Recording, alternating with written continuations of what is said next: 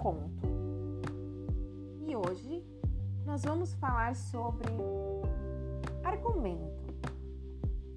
O conto, um conto de Natal do China Melville, nos lembra sobre como histórias escritas de forma breve e de maneira curta nos ajudam a deixar latente e bem visível o argumento por trás do texto.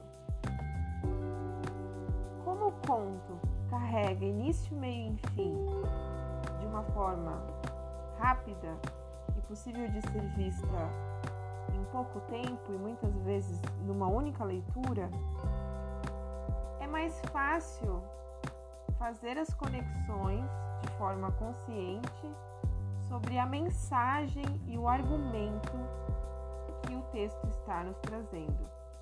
E China Melville, de uma forma genial, nos provoca neste conto com o argumento sobre o que é propriedade e o que é coletivo. Este é o Quem Conta um Conto. Nós nos vemos no próximo episódio.